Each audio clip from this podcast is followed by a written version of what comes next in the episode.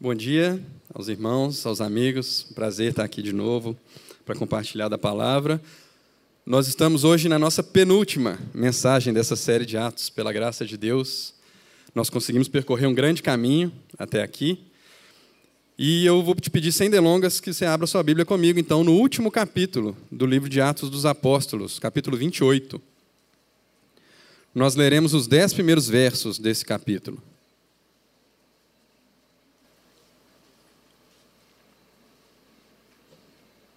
Importante que, se possível, você siga a leitura comigo. Então, se tiver alguém do seu lado aí que não tem uma Bíblia, você oferece a sua Bíblia para ele ler com você. Atos dos Apóstolos, capítulo 28, verso 1, vai dizer assim: Uma vez em terra, verificamos que a ilha se chamava Malta. Os, os bárbaros trataram-nos com singular humanidade, porque acendendo uma fogueira, acolheram-nos a todos por causa da chuva que caía e por causa do frio. Tendo Paulo ajuntado e atirado à fogueira um feixe de gravetos, uma víbora, fugindo do calor, prendeu-se-lhe a mão.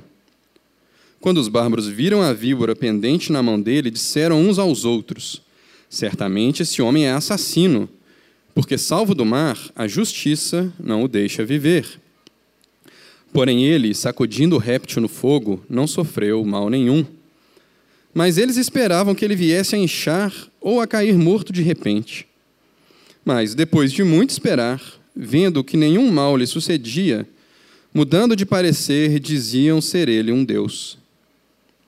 Perto daquele lugar havia um sítio pertencente ao homem principal da ilha, chamado Públio, o qual nos recebeu e hospedou benignamente por três dias. Aconteceu achar-se enfermo de disenteria, ardendo em febre, o pai de Públio. Paulo foi visitá-lo e, orando, impôs-lhe as mãos e o curou. À vista desse acontecimento, os demais enfermos da ilha vieram e foram curados, os quais nos distinguiram com muitas honrarias. E tendo nós de prosseguir viagem, nos puseram a bordo tudo o que era necessário. Palavra do Senhor, vamos orar uma vez mais, baixe sua cabeça. Senhor, nosso Deus, a igreja de Cristo clama ao Senhor nessa manhã, te pedindo por entendimento, Deus, te pedindo que o Senhor abra, Deus, nossos olhos, os nossos ouvidos espirituais para compreendermos aquilo que o Senhor fala conosco através da tua palavra, Deus. Muito obrigado por Cristo Jesus que torna esse entendimento possível. Muito obrigado pela comunidade que lê e estuda essa passagem junto. E nos ajuda, Deus, a colocar em prática aquilo que o Senhor quiser mudar em nós, Senhor. Teu Espírito Santo, Deus, seja aquele que nos mova em direção à semelhança e à imitação de Cristo, Deus. A oração da tua igreja no nome de Cristo Jesus. Amém. Meus irmãos, nós estamos carecas de saber, alguns de nós literalmente, é, que nós estamos falando já alguns domingos dessa viagem de Paulo a Roma. Vo... Por que, que nós estamos carecas de saber? Meus irmãos, isso é muito importante. Nós estamos carecas de saber porque essa é uma viagem que ocupa um pedaço muito significativo do livro de Atos. Então, eu, eu não vou falar do contexto mais amplo, de por que Paulo está indo a Roma, isso a gente já falou bastante nas últimas passagens, nas últimas pregações. Mas hoje eu queria te chamar a atenção primeiro, para você, para que a gente entenda bem essa passagem, a gente tem que entender essa passagem contra a luz do propósito do livro de Atos, o propósito maior do livro de Atos. Então veja, Atos, como nós sabemos, isso já foi falado também várias vezes aqui, é uma obra em dois volumes. Né? É o segundo volume, perdão, de uma obra de dois volumes do evangelista Lucas. O primeiro volume dessa obra é o Evangelho de Lucas, o segundo volume dessa obra é o livro de Atos. E nas palavras do próprio autor, o volume 1 ele utiliza para explicar aquilo que Jesus havia começado a fazer e a ensinar. Mas no volume 2, então, fica subentendido que Lucas quer nos ensinar, então, aquilo que Jesus continuaria a fazer e a ensinar. Com um detalhe. O detalhe é que no final do volume 1 um, ou no início do volume 2, nós temos Jesus sendo assunto aos céus. Tem lá o relato em Atos capítulo 1 de Jesus ascendendo aos céus à vista dos seus discípulos e os anjos aparecendo aos discípulos dizendo: Olha, porque vocês estão olhando para cima. Então, a pergunta que Atos quer responder é como pode, como pode Jesus continuar o seu ministério, continuar a sua anunciação das boas novas do reino de Deus, continuar a sua obra de estabelecimento do reino de Deus, de divulgação do reino de Deus, se agora ele não está mais entre nós. O próprio Jesus responde essa pergunta, porque ele fala para os discípulos que eles deveriam permanecer em Jerusalém, porque eles seriam revestidos de poder ao descer sobre eles o Espírito Santo, e eles seriam então testemunhas de Jesus em Jerusalém, né, imagina uma ampliação do círculo de influência aí, né? Jerusalém, Judéia, Samaria e até os confins da terra. Então, como Jesus continuaria a fazer e a ensinar aquilo que ele veio fazer e ensinar? A proclamar as boas novas de reconciliação, através das suas testemunhas.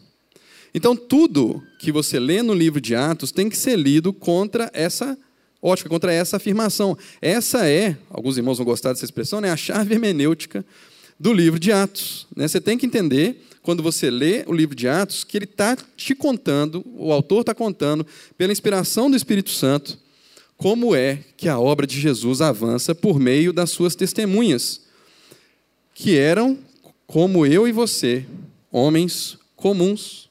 Apenas Jesus era o Filho de Deus. Quem avança a obra de Deus agora, quem avança a obra de Jesus agora, são testemunhas como eu e você, que são comuns. Ora, se você junta esses dois fatos, de que o propósito do livro de Atos é contar sobre o testemunho, sobre o avanço da obra de Jesus através das suas testemunhas, e o fato de que a viagem de Paulo a Roma ocupa uma porção significativa desse livro, e por significativo eu estou falando, meus irmãos, mais de um quarto, talvez até um terço da obra uh, de Atos, nós estamos falando da, dessa viagem né, de, de, Paulo a Roma, na verdade, primeiro a Jerusalém e depois a Roma, praticamente do verso do, do capítulo 21 até aqui. E se você falar, se você for olhar a partir do momento em que Paulo declara a sua intenção de ir a Jerusalém, nós estamos falando de Atos 19, capítulo 21, até o final do livro. Então, 25 a 33%, né, um quarto a um terço do livro é dedicado a essa obra. Então, quando você junta esses fatos, você entende que a viagem de Paulo a Roma tem o objetivo de avançar a obra de Jesus por meio do testemunho do apóstolo.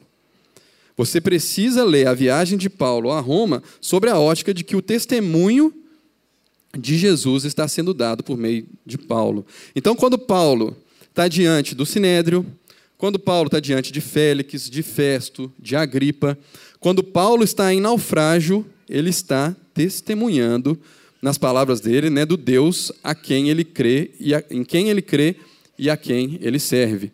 E não é diferente, meus irmãos, aqui nesse, nesse trecho que nós vamos ler hoje.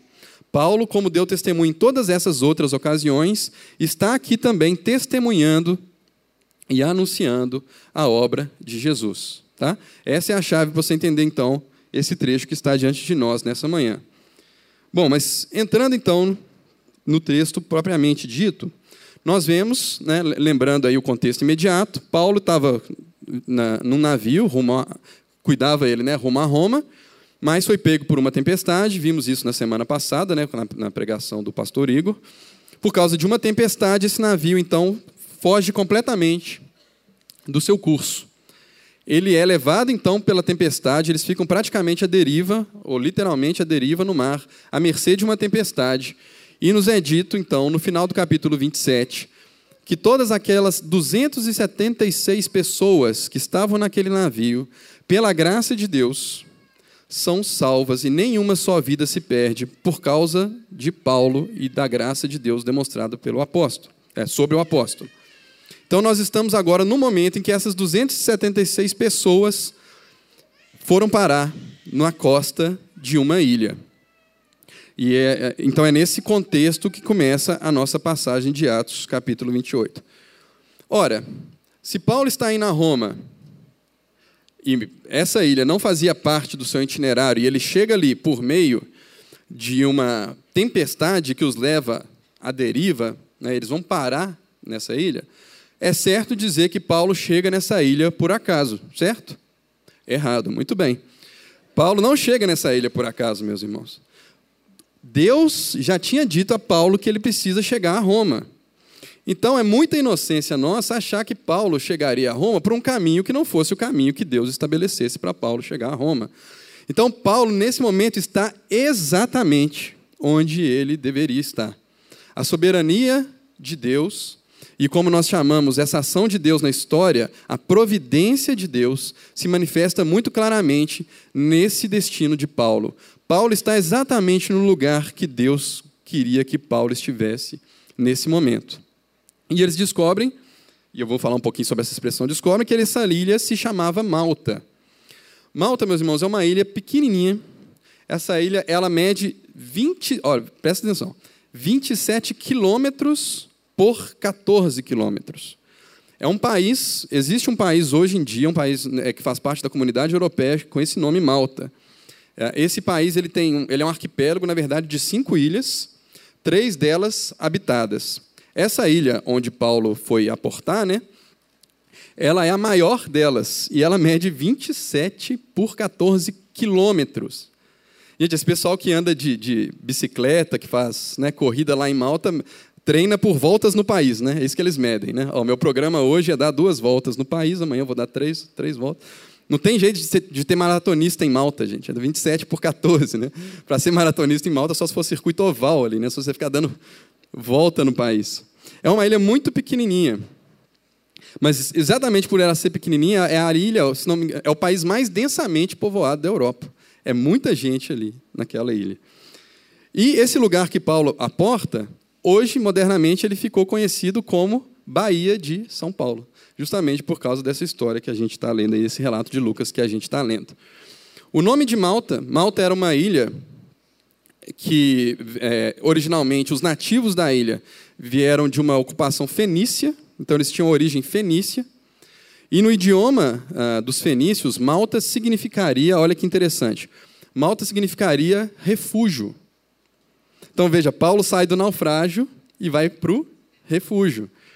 E é interessante porque se você assume, como parece que é provável, que a, o nome da ilha é um refúgio, e Paulo saberia disso, porque a, a, a raiz da língua era uma, é uma língua cananita, né? Paulo provavelmente, pelo conhecimento do hebraico, é, saberia desse, desse significado.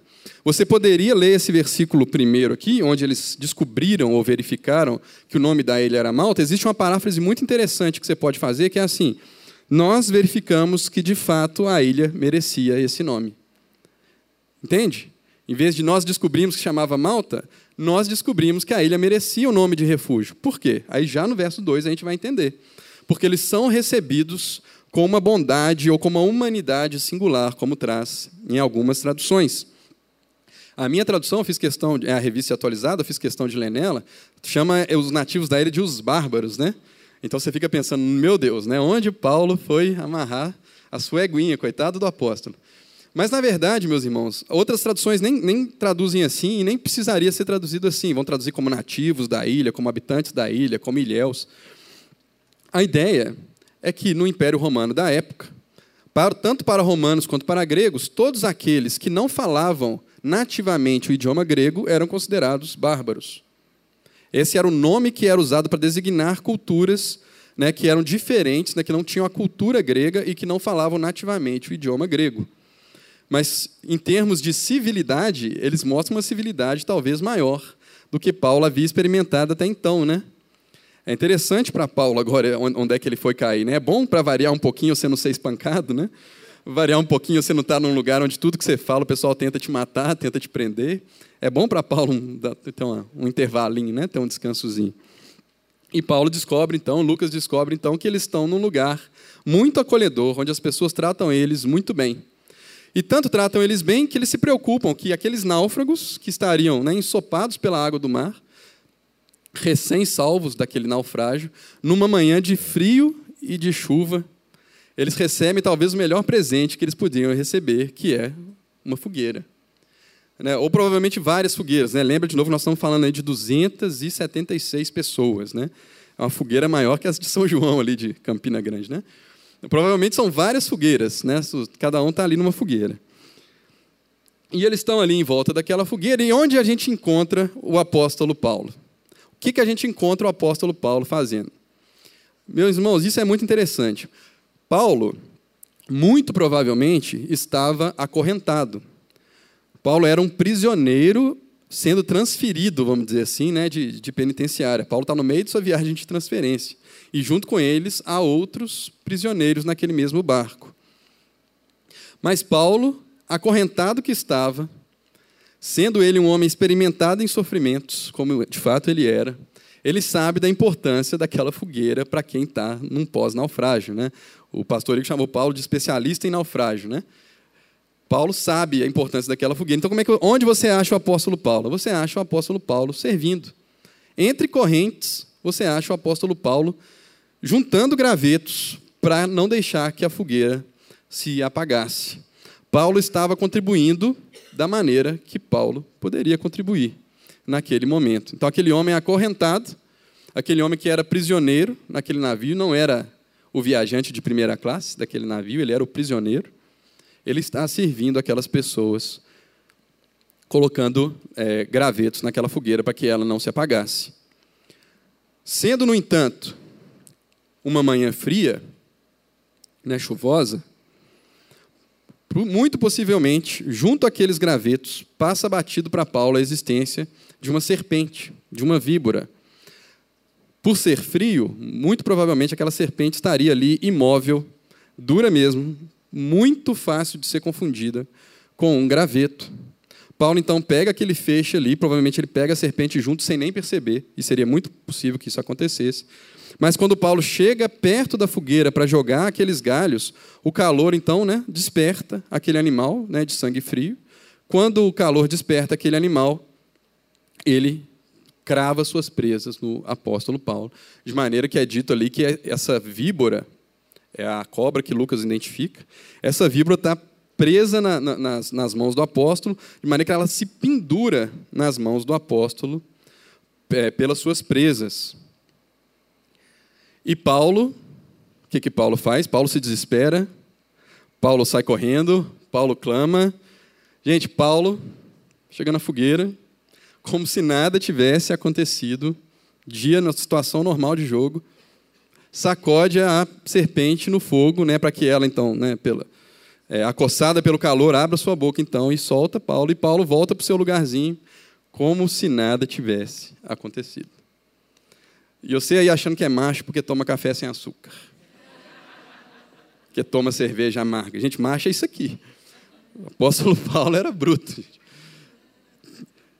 Gente, antes da gente discutir o que essa, essa mordida, esse sofrimento representa para Paulo, pensa comigo. Essa é uma, uma passagem é, que ela é muito contestada pelos estudiosos. É importante que os irmãos saibam disso. Né? Quando, quando você for falar disso com alguém, talvez alguém te conteste. Por quê? Existem algumas pessoas que vão dizer, olha, Malta não tem víboras, Malta não, não tem cobras venenosas no dia de hoje. O que absolutamente é uma objeção muito fraca, porque a fauna e a flora de, de Malta hoje não quer dizer absolutamente nada relativo à fauna e à flora de Malta no século I. Como eu disse, é um país densamente povoado, então plenamente possível que tenha sido, é, que tenha sido modificado é, e as cobras tenham sido extintas lá. Plenamente possível. Alguns vão dizer que tá bom, então pode ter sido que isso de fato aconteceu. Né? Quem fala que não existe cobra vai dizer que, esse, que isso aqui é uma fábula, que isso não aconteceu. Então tá bom, pode ser que não aconteceu, mas não pode ser uma víbora. Porque esse não é o modus operandi da víbora.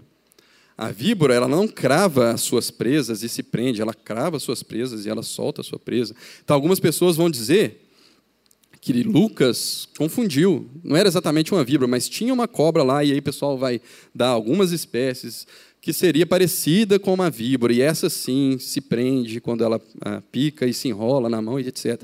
Com um detalhe: as cobras que se parecem muito com víboras, mas que não são víboras e que se enrolam nas mãos e se prendem nas mãos, elas não são venenosas. Então, muitos estão questionando aqui, quando, quando fazem esse estudo, questionam a existência de um milagre aqui, nessa narrativa.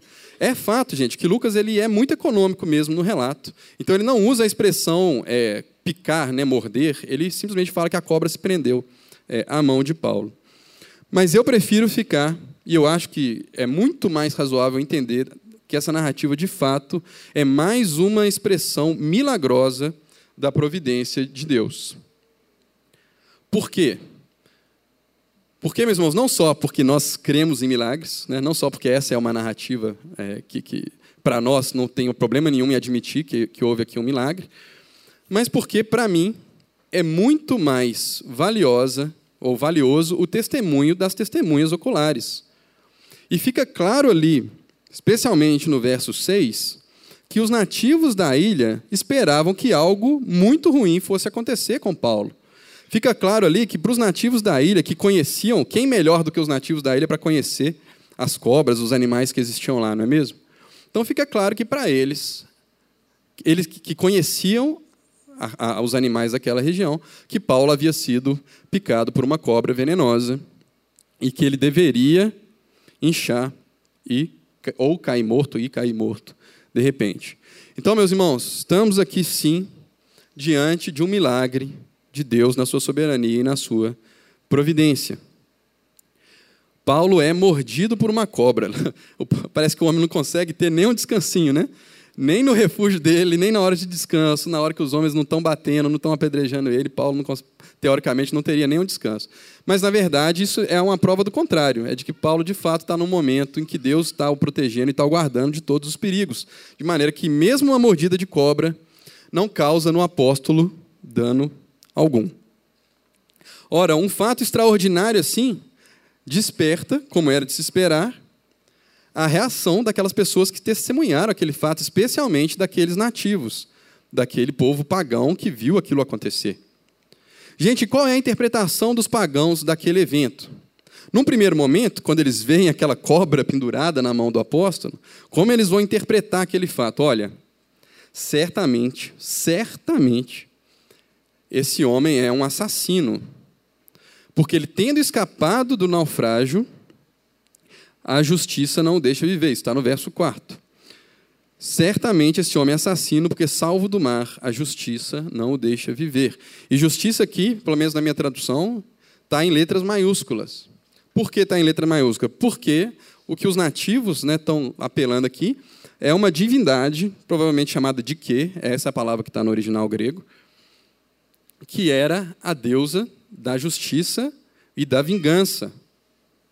Então veja, essa lógica de que se Paulo está sofrendo com uma picada de serpente é porque ele é, é um assassino, é uma lógica de um pagão que crê numa divindade que é responsável pela justiça e pela vingança. Então, eles estão dizendo, olha, ele com certeza ele é um assassino. Ele ludibriou de que ali no mar, mas de que não vai deixar isso barato. E agora Paulo vai sofrer na mão de uma cobra venenosa.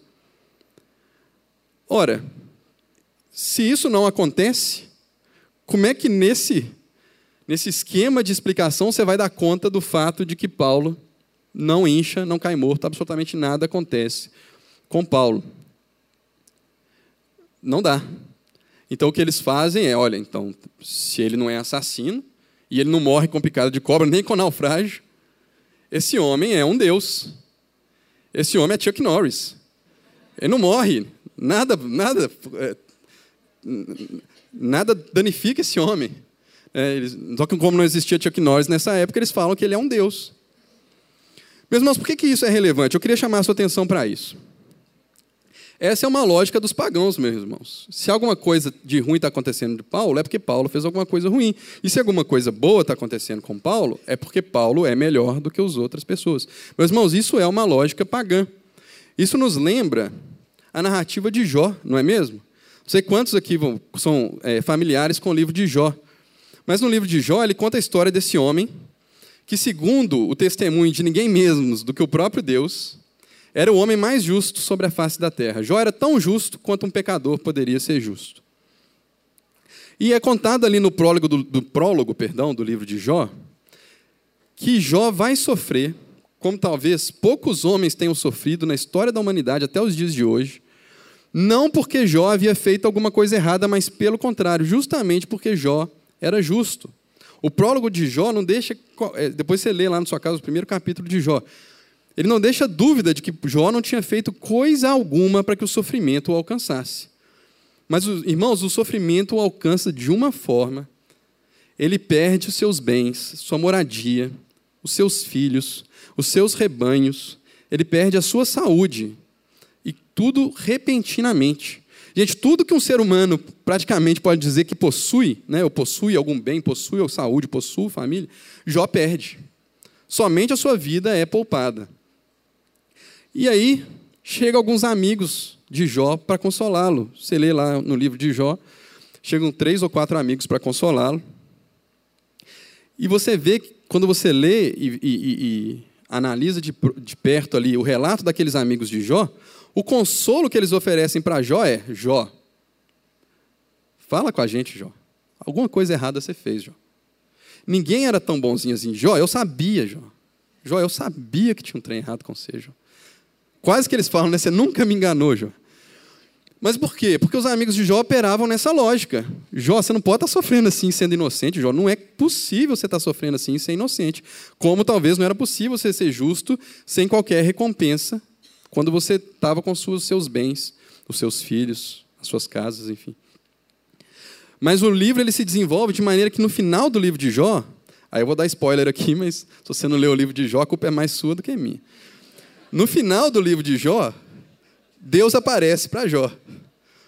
E Deus não explica para Jó, gente, isso que é a parte mais interessante. Deus não explica para Jó, Jó, olha, você estava sofrendo porque eu fiz uma aposta com capeta, foi isso. Gente, Jó, Deus não conta, Jó não fica sabendo disso. Obviamente que não era isso, tá, gente? A razão. O que, que Deus fala com Jó, gente, no final? Deus simplesmente fala com Jó quem que ele é. Senhor Jó, Senta aí, eu vou te fazer umas perguntas e você me responde. Onde você estava quando eu criei a terra, quando eu fiz isso, quando eu coloquei as constelações, quando eu separei as águas, quando eu criei os fiordes lá, de cada costa eu desenhei cada uma delas, quando eu fiz o jacaré, né, o leviatã, quando eu fiz o hipopótamo ou qualquer outro bicho que seja lá, onde é que você estava, Jó? O que, que Deus está mostrando para Jó, gente? Que os pensamentos dele estão tão acima dos de Jó que não faz sentido Jó tentar entender aquele episódio com a mente de Deus, como não faz sentido ele ter a razão de qualquer outro episódio na vida dele. Se ele está nas mãos de Deus, Deus sabe mais. Deus sabe melhor. Jó passa a entender a inutilidade, preste atenção nisso, a inutilidade da pergunta, do porquê. Jó, eu sou tão mais alto que você, Jó, que você nunca vai entender tudo que eu faço. Se você nunca vai entender tudo que eu faço quando as coisas estão indo bem, você provavelmente nunca vai entender tudo que eu faço quando as coisas estão indo mal. E Jó aprende essa lição. E, na verdade, o sofrimento de Jó tinha esse propósito para a vida de Jó. Que Jó entendesse quem ele era, quem Deus era e quem ele era frente a esse Deus que era. Então, essa lógica, meus irmãos, de que todo sofrimento pode ser rastreado até um ato mal seu, e toda bênção pode ser rastreada até um, um ato bom seu, é uma lógica de pagão. No entanto, no entanto, é bem possível que você, sendo cristão, ou declarando ser cristão, você conduza a sua vida por meio dessa lógica pagã. E essa é uma advertência para você.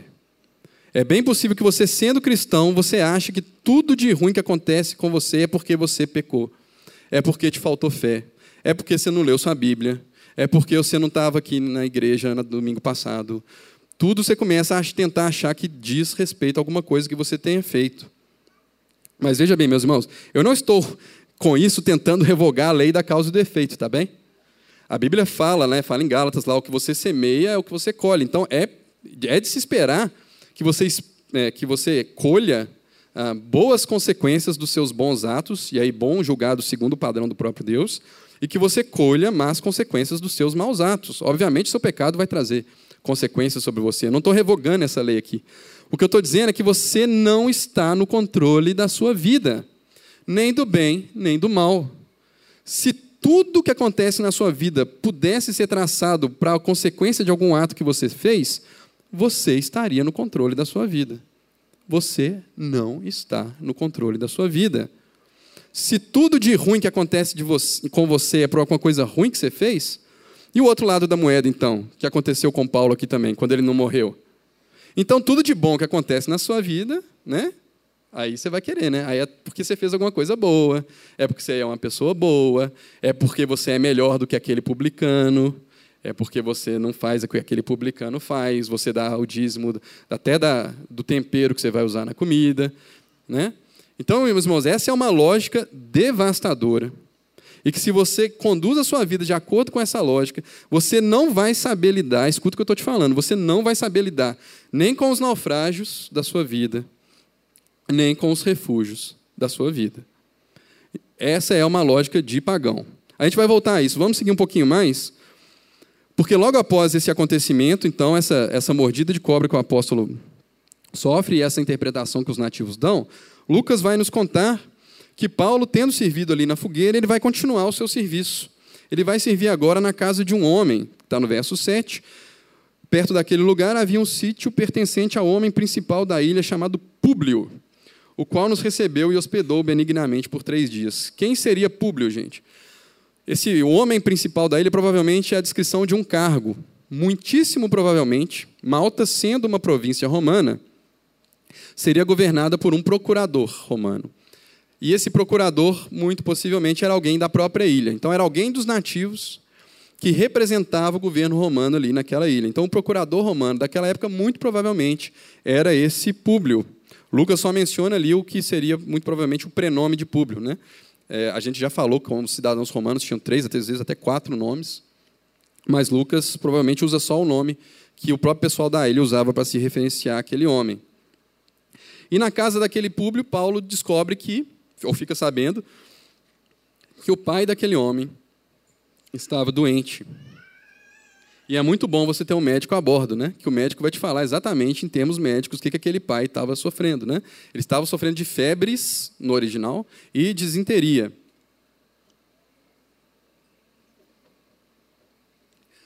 Muito, muito possivelmente, essa doença que acometeu o pai de Públio é o que hoje em dia né, fica conhecido como a febre de Malta. Febre de Malta é, é uma doença que foi é, esclarecida, vamos dizer assim, só no século XIX, quando eles conseguiram rastrear a causa dessa doença. E conseguiram rastrear que a causa dessa doença era uma bactéria que dava no leite das cabras de Malta, veja você. Mas até então, o que eles sabiam só é que algumas pessoas de vez em quando caíam adoentadas com essa febre. E essa febre causava uma crise, né, a febre de desinteria, né, uma, uma crise muito forte, durante um período ali prolongado, mas que ela talvez funcionaria como, a, se não me engano, a malária funciona assim. É, ela dava a crise, a pessoa melhorava, mas passava um tempinho, voltava, aí a pessoa melhorava. Então isso aí poderia durar um ciclo de vários anos, com a pessoa tendo febres, por isso febres no plural, e desinteria. Mas Paulo,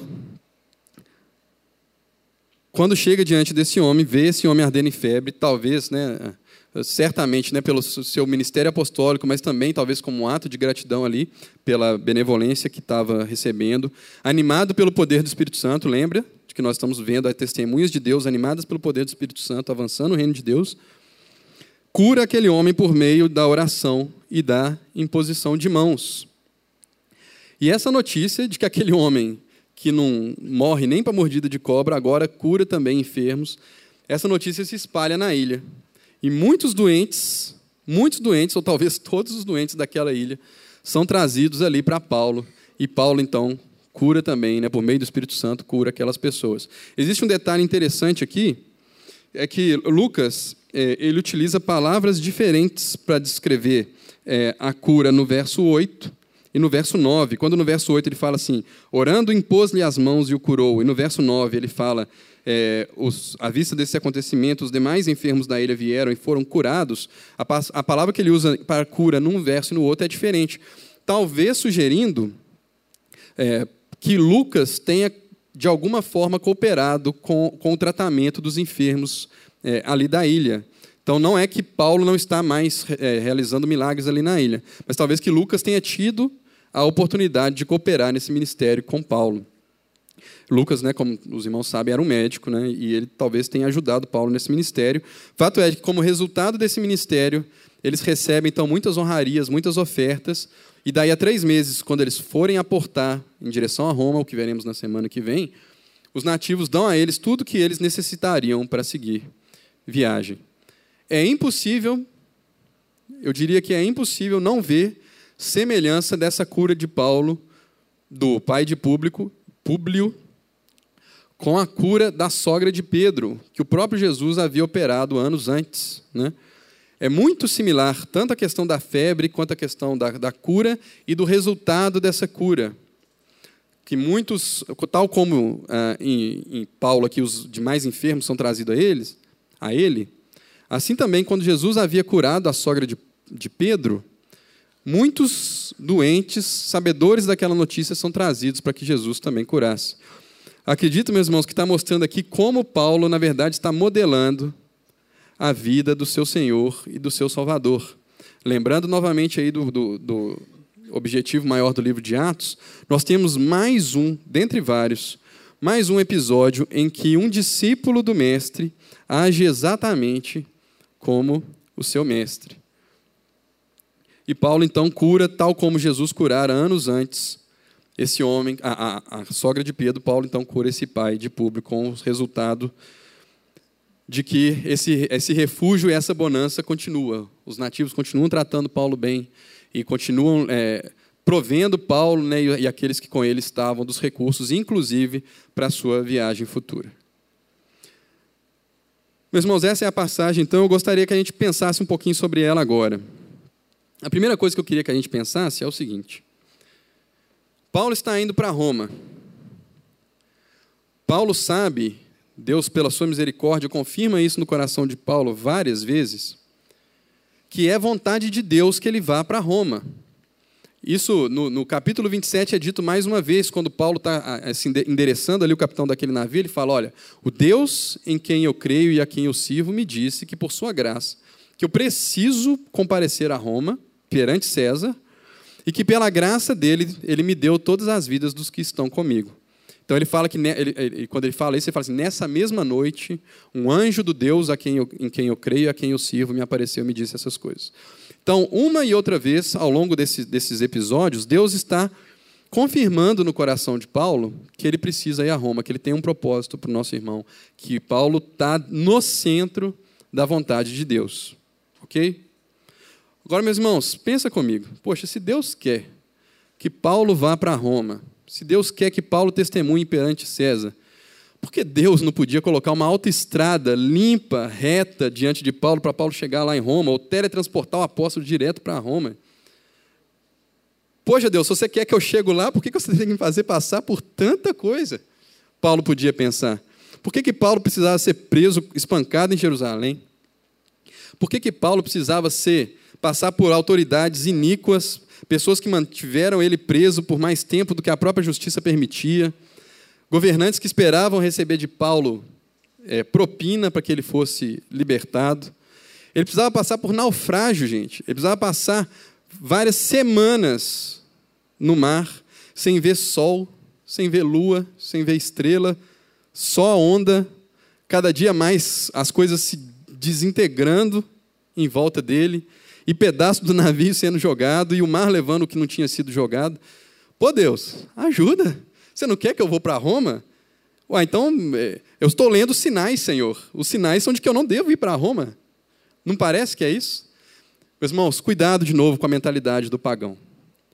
Meus irmãos, o fato de Deus querer que você, ou que o apóstolo Paulo vá para Roma e que você vá para algum lugar, não significa que a única coisa que importa é o destino. O como você chega lá nos olhos de Deus faz toda a diferença. Deus queria que Paulo chegasse a Roma, mas Deus está avançando o seu testemunho. Então, Paulo vai chegar a Roma testemunhando. Paulo vai chegar a Roma dando testemunho do Deus a quem ele serve. Paulo vai servir como ele tinha visto o seu mestre servir. Paulo vai pregar como ele tinha visto o seu mestre pregar. Então, de todos os caminhos possíveis que levam a Roma, né, já que todos levam, de todos os caminhos que levam a Roma, Deus escolheu o caminho que traria mais glória ao seu nome e que faria de Paulo uma testemunha melhor. O caminho que mais avança o testemunho de Deus, mais avança a obra de Jesus, é precisamente o caminho que Deus tem para Paulo. E a gente não vê o apóstolo murmurando, a gente não vê o apóstolo reclamando, a gente não vê o apóstolo duvidando do poder de Deus de levá-lo a Roma. É bem verdade que Deus é misericordioso e no meio de todo esse percalço, todo esse, é, é, esse trajeto do apóstolo, Deus aparece uma e outra vez para o apóstolo confirmando a sua vida e dizendo: Paulo, não temas, Paulo, não temas.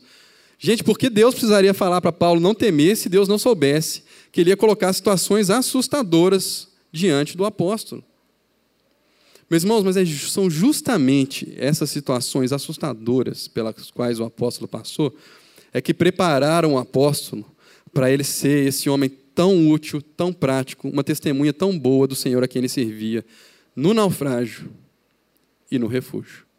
É porque ele tinha passado por naufrágio três vezes que ele sabia como ele deveria se portar ali. É porque Paulo, como está lá em 2 Coríntios 11, havia sabido estar, é, havia já passado por fome, por frio e por nudez, é que ele pode agora ser de utilidade para aqueles homens da ilha. Então, meus irmãos, tudo que Paulo passa, tudo que Paulo passa, é para trazê-los precisamente para esse momento e para torná-lo precisamente esse tipo de testemunha do nosso Senhor. E não tenha dúvida, meus irmãos, o que Paulo está fazendo aqui, ele está testemunhando do Senhor dele. Essa passagem ela é muito interessante porque ela é uma passagem que não é, relata nenhum discurso de Paulo. Não tem absolutamente nenhuma frase, nenhuma frase citada de Paulo nesse momento. E ainda assim a gente vê Paulo sendo testemunha de Deus, sendo testemunha de Cristo, a testemunha justamente que Jesus tinha empoderado pelo seu Espírito Santo. Paulo não está sendo mais nada mais e nada menos do que uma testemunha do reino de Deus por meio do seu bom proceder. E Paulo só pode ser uma testemunha de Deus por meio do seu bom proceder, porque Deus havia usado a vida do apóstolo e permitido que ele passasse por todos esses percalços. E também, gente, por momentos muito bons. Paulo diz lá em Filipenses né, que ele aprendeu a viver com abundância e com falta. Ele sabia estar contente em todo o tempo. E Paulo não saberia estar contente todo o tempo se ele não tivesse passado por períodos de bonança e por períodos ah, de falta. Então, os caminhos que Deus quer, o caminho, perdão, que Deus quer que Paulo percorra até Roma, é o caminho que vai tornar de Paulo uma testemunha melhor. O que é uma testemunha melhor, gente? Nós sabemos agora que nós lemos. Uma testemunha melhor é uma testemunha que sabe servir ao seu Deus em meio a naufrágio e, igualmente, servir ao seu Deus em meio a refúgio, em meio a bonança. Então, quando tudo em volta está se destruindo, se desfazendo, sua vida está ruim, você perdeu seu emprego, você está doente, meu irmão, você ainda é chamado no meio do seu sofrimento a ser uma testemunha de Deus. Porque você sabe que aquele que está conduzindo a sua vida em direção ao seu destino, tal como ele conduziu Paulo até Roma, sabe mais. Foi isso que Jó aprendeu, gente. A gente não precisa ficar preocupado. Se você é crente em Jesus Cristo, escuta o que eu estou te falando. Você não precisa ficar preocupando em descobrir a causa dos seus sofrimentos. Saiba que Deus está com você no meio dele e isso te basta. Agora, se você, e eu queria te falar isso também, se você não é crente em Jesus, presta atenção. Você sabe o que é o sofrimento para você? O sofrimento para você é degustação. E eu não falo isso com nenhum prazer no meu coração. Sofrimento para você que não está em Jesus é degustação. É degustação do sofrimento eterno que você vai experimentar na eternidade, separado do amor de Deus e experimentando somente Deus como Deus justo e irado. Muito cuidado. Preste atenção no que Deus está te falando nessa manhã. O sofrimento para o cristão é motivo de agradecimento, ou como diz Tiago, é motivo de grande alegria o passar por várias provações.